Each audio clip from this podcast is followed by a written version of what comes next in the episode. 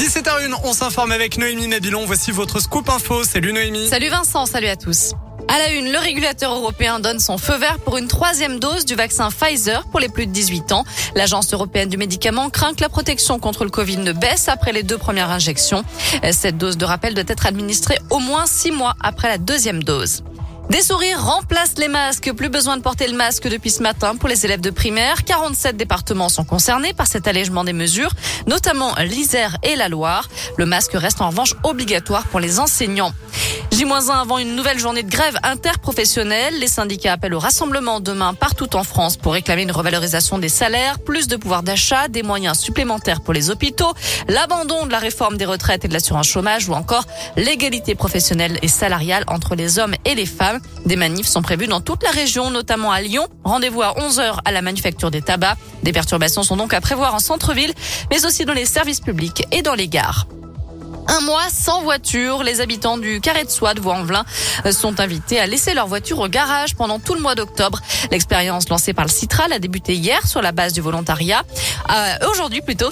En contrepartie, les usagers ont accès gratuitement au réseau TCL et Vélove, mais aussi à l'autopartage avec Cities.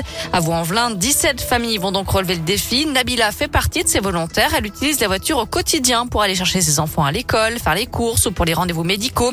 Abandonner la voiture l'attente, mais elle hésite à sauter Cette expérience sera donc pour elle l'occasion de comparer son budget mensuel avec ou sans voiture. C'était une expérience que je voulais voir, euh, même au niveau des prix, si c'est avantageux pour moi. Parce que maintenant, de nos jours, euh, avoir une voiture, c'est un grand coût euh, pour le ménage. Moi, avec l'essence, euh, l'essence un plein 60 et 60 euros, 120 euros, ouais.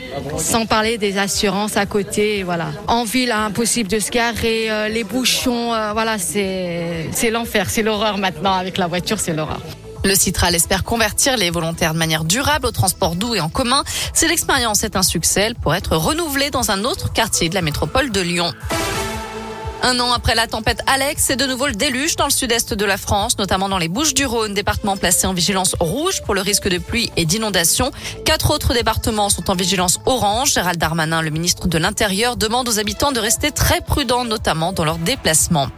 On termine avec un mot de foot. C'est la trêve internationale après le derby Saint-Élion hier soir. Score final un partout. L'OL est désormais dixième de Ligue 1. Le défenseur lyonnais Léo Dubois donc rejoint les Bleus maintenant pour préparer le déplacement en Belgique jeudi pour la demi-finale de la Ligue des Nations. Direction de notre site maison radioscoop.com avec la question du jour. Faut-il fermer la centrale nucléaire du budget Eh bien, vous répondez non à 62%. La réponse tout à l'heure à 19h.